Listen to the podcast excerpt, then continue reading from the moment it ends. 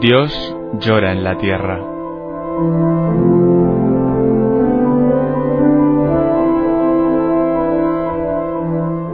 Un libro en el que Berenfried van Straten, el padre tocino, fundador de Ayuda a la Iglesia Necesitada, recoge su experiencia cara a cara con el dolor, la miseria, el hambre y la opresión a lo largo de toda la geografía del planeta. Dios llora en la tierra, en el montaje y la narración de Roberto Jiménez Silva.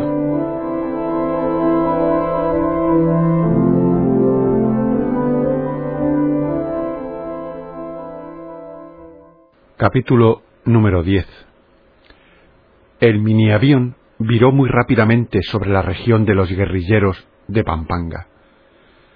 Yo no sé si caemos o si descendemos normalmente. El piloto afirma que esta brusca maniobra es una medida de seguridad. Pero el cocotero que se nos aproxima a una velocidad vertiginosa me parece al menos tan peligroso como los francotiradores que podrían disparar contra nosotros si el aterrizaje no se realiza con suficiente rapidez.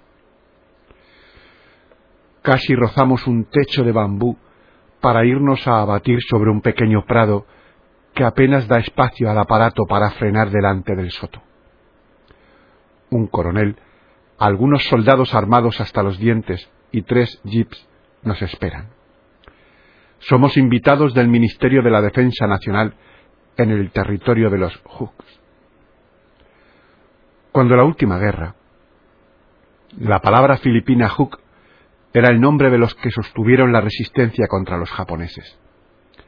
Actualmente es el temido título honorífico de los guerrilleros comunistas, mitad mafia, mitad Vietcong, que ejercen el poder clandestinamente en Luzón Central. Reciben sus directrices de la China Roja. Cobran impuestos, ejercen su propia justicia y asesinan a sus adversarios en plena noche. Sabotean todo intento de mejorar la situación de los pobres y preparan una revuelta armada de los campesinos. Los habitantes de Pampanga, que deben llevarse bien lo mismo con los Hus que con el gobierno legal, están entre la espada y la pared. Por eso son tímidos y cerrados. Su vida es dura. El plantador de arroz, Constancio Cruz, que he visitado en su palafito, no ha pronunciado la palabra explotación, pero vive sin esperanza, aunque tenga una búfala y solamente cuatro niños. Debe enviar la mitad de la cosecha a un propietario que es, lamentablemente, un gran bienhechor de la Iglesia. El año pasado solo le quedaban a Constancio Cruz veinticinco sacos de arroz. Cuando sus hijos no tenían ya nada que comer, el propietario le prestó dos sacos de arroz con la condición de devolverle tres en la próxima cosecha. Hace dos años pudo salvar a su familia vendiendo una ternera su delgada búfala no cría sino una vez cada cuatro años. Si la búfala le es robada una noche, Constancio probablemente no dará cuenta a la policía. Incluso en la ciudad de Manila, un 55% de los robos no son denunciados porque el ladrón tiene, de ordinario, una hija o una sobrina que en interés de la familia tiene relaciones ilícitas con un policía.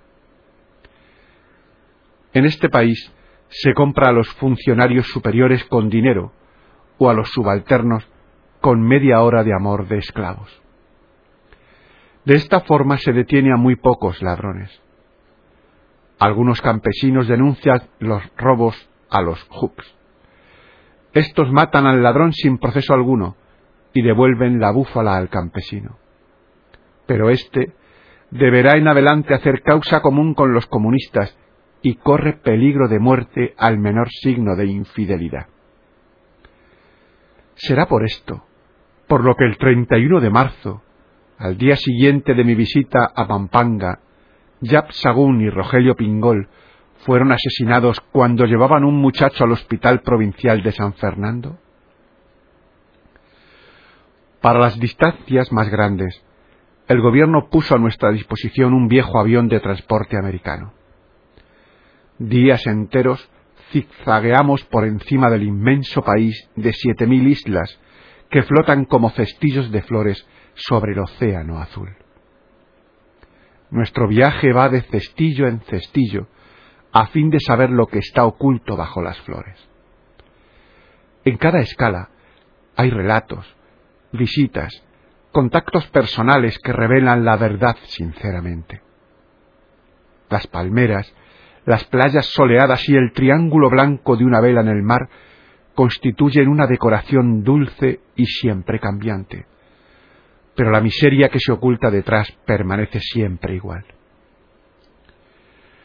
Mientras esta miseria es descrita solamente con palabras o mediante cifras, puede dejarle a uno indiferente, pero encarnada en hombres que tienen un nombre y un rostro personal, que es un reproche viviente, se convierte en algo inquietante.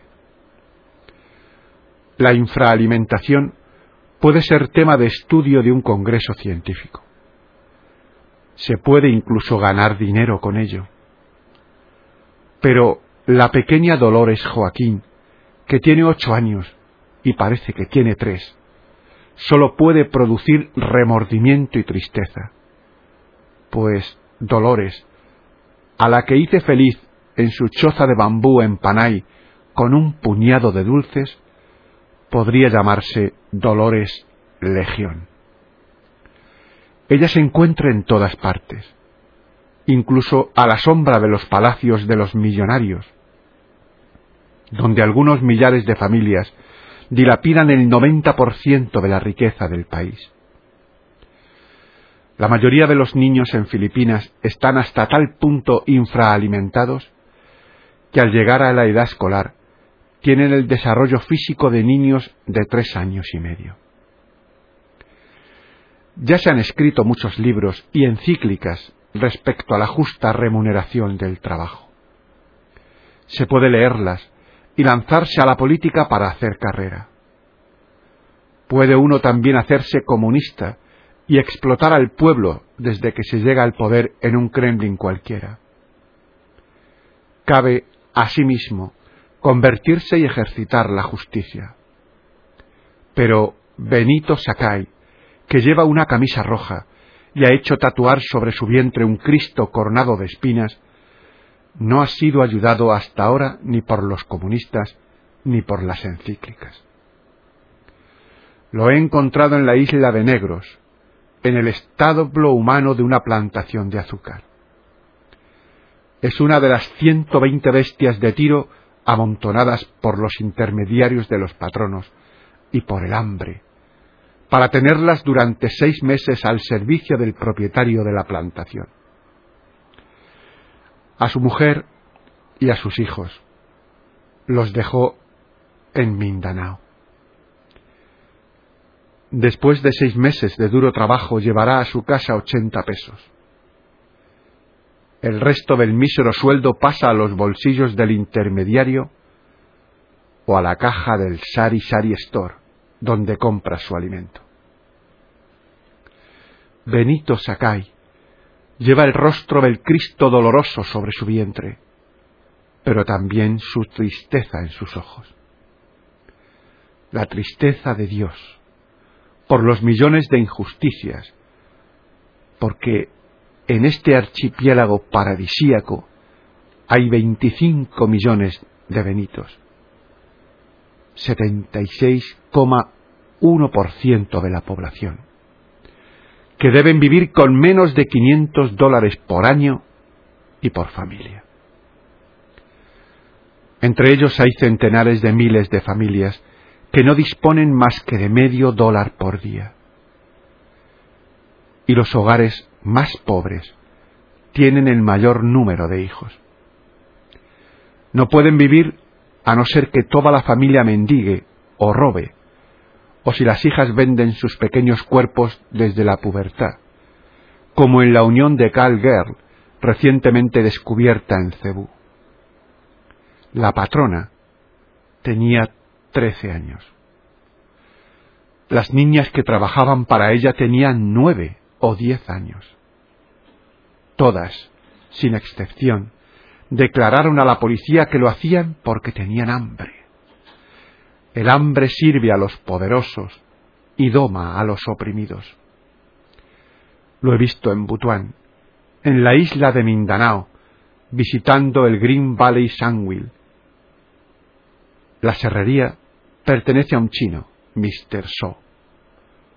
Los obreros deben trabajar catorce horas diarias y a veces incluso el domingo. Legalmente tienen derecho a catorce pesos por día. El chino les paga cuatro y descuenta de ahí la cotización a la seguridad social, aunque nadie está asegurado.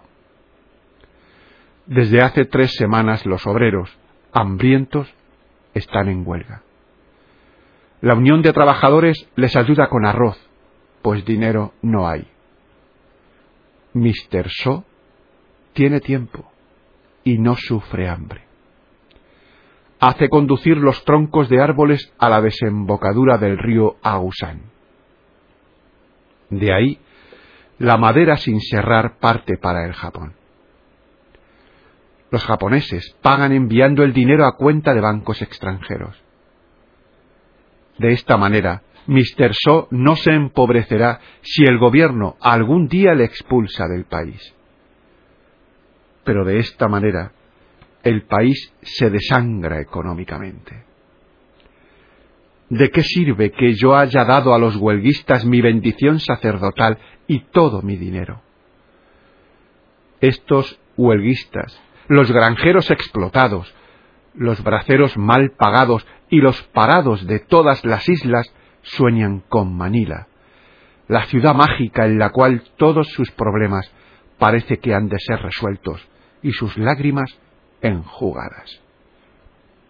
Siguiendo sus sueños, abandonan sus bosques y plantaciones, sus barrios, sus arrozales. En número de ciento veinte mil llegan cada año a la amplia bahía que es considerada como la rada más bella del mundo.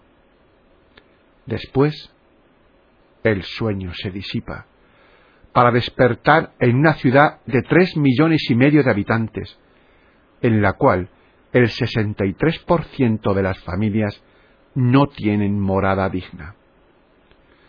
Despiertan, tal vez, en Balik Balik, la marisma próxima al barrio portuario de Tondo.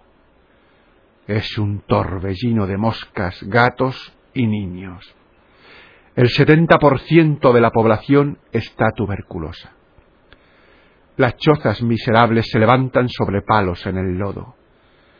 Las calles se elevan por encima del terreno edificado. Son calles de cuarenta centímetros de ancho y están hechas de planchas podridas colocadas sobre el agua fétida. En una de estas calles encontré a Agapito Quijano. Es propietario de inmuebles y está constantemente en camino para cobrar los alquileres de las noventa chozas que ha construido en terreno ajeno. El importe le permite habitar un confortable apartamento, más confortable que los apartamentos que he visitado junto a la ribera del río San Juan. Allí vi una casa de madera con cinco habitaciones, cocina, escalera y pasillos. Es habitable mientras el río no sale de su cauce, lo cual sucede dos veces al año. En ella viven seis matrimonios, dos suegros, una cuñada, cuatro suegras, once niños y un abuelo paralítico. Este estuvo a la muerte. No me extrañó que tanto él como sus compañeros de casa esperasen impacientemente su muerte. También hay barrios de lujo. Forbes Park, San Lorenzo Village, Magallanes Village y otros seis, todos reservados al 5% de la población que domina la política y la economía. Estos barrios están rodeados y vigilados por la policía privada. Para tener acceso a ellos hace falta ir bien vestido y mostrar en la barrera la documentación.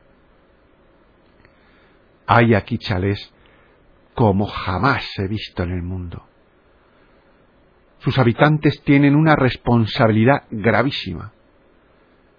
El propietario hospitalario que me recibió regiamente no sabe lo que hace. Su pequeña familia se compone de tres personas. He visto sucesivamente un amplio hall de recepción, un gabinete privado con mesa de póker para el señor y sus amigos, tres habitaciones para huéspedes con instalaciones sanitarias completas, un cuarto de niños con baño, bidé y retrete, un patio con columnas y una piscina, cuatro sirvientas, dos criados, una cocina y un cuarto de plancha, una sala de estudio, una biblioteca, una toilette para la señora, una alcoba matrimonial con dos salas de baño, un comedor, otra habitación de huéspedes, un bar y algunas otras piezas cuyo destino no recuerdo. Todo decorado con tapices, bajo relieves en madera dorada, cuadros, muebles antiguos y tesoros artísticos traídos de todo el mundo, y rodeado de un jardín de los cuentos de las mil y una noches. El amigo que me acompañaba me contó que la señora va todos los días a misa. En el vestíbulo, un cirio ardía ante una dolorosa, una admirable escultura del siglo XV. ¿Sabe la señora ¿Por qué llora la Virgen? Llora, sin duda, porque tiene diariamente ante sus ojos la pena de Pedro de Jesús. Su casa se halla a cien metros del barrio de los palacios. Una cabina de rojo vivo, desmontada de un viejo camión, sirve de cocina. A su alrededor Pedro de Jesús ha montado una especie de barraca con cartón y latas para alojar en ella a su mujer, sus padres y sus seis hijos. Sus otros dos hijos, que se encuentran todavía en la provincia en casa de parientes, esperan un porvenir mejor y un lugar bajo el sol de Manila. El noveno niño tuvo suerte y murió a tiempo. Pedro está sin trabajo su mujer, Socorro, lava la ropa de las familias ricas de detrás de la valla y gana cuatro pesos por día. No tienen ni agua ni luz. Ninguno de sus hijos va a la escuela. Viven aquí ilegalmente desde hace dos semanas. Desde hace tres años son expulsados de un lugar a otro. Habían venido a Manila en 1956 para buscar trabajo. He aquí un país de catolicismo secular. El paria Pedro de Jesús lleva el nombre del Hijo de Dios. La señora, en su chalet de ensueño, enciende cirios ante la Santísima Virgen y va todos los días a misa. Los huelguistas de Mindanao se arrodillan bajo mi mano que les bendice. El abuelo moribundo espera una recompensa eterna en el cielo. El comunista Benito Sakai lleva un exceomo sobre su vientre y en el palafito de Constancio Cruz, en la choza de la pequeña Dolores infraalimentada, en el apartamento del vampiro Agapito Quijano, en las habitaciones de todos los explotadores y en las chozas de todos los oprimidos, se hallan imágenes de los santos del cielo. Y sin embargo, una segunda Cuba está en gestación en este país. Se dan todas las condiciones para ello. Paro obrero, criminalidad, infraalimentación, salarios mínimos, monopolio económico, reparto injusto de riquezas y de tierras, corrupción. Una banda de dirigentes tan pequeña como poderosa y un ejército de agitadores de la China roja que se infiltra en el país por todos los lados. Solo falta un Fidel Castro para desencadenar la revuelta. Mientras ésta no se abra paso, tenemos todavía tiempo de dar pruebas al fin de nuestro cristianismo, de tratarnos mutuamente como hermanos, de traducir en hechos el Evangelio profesado con los labios y salvar la situación. Existen hombres clarividentes que comprenden el signo de los tiempos. No solamente tienen buenas ideas, sino también la capacidad de realizarlas si nosotros, todos, uno a uno y en grupo, les ayudamos.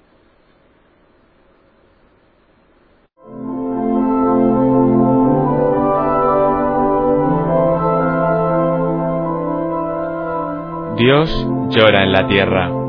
En el montaje y la narración de Roberto Jiménez Silva. Dios llora en la tierra. Si has escuchado estas palabras, no te quedes indiferente. ¿Hay algo que puedas hacer?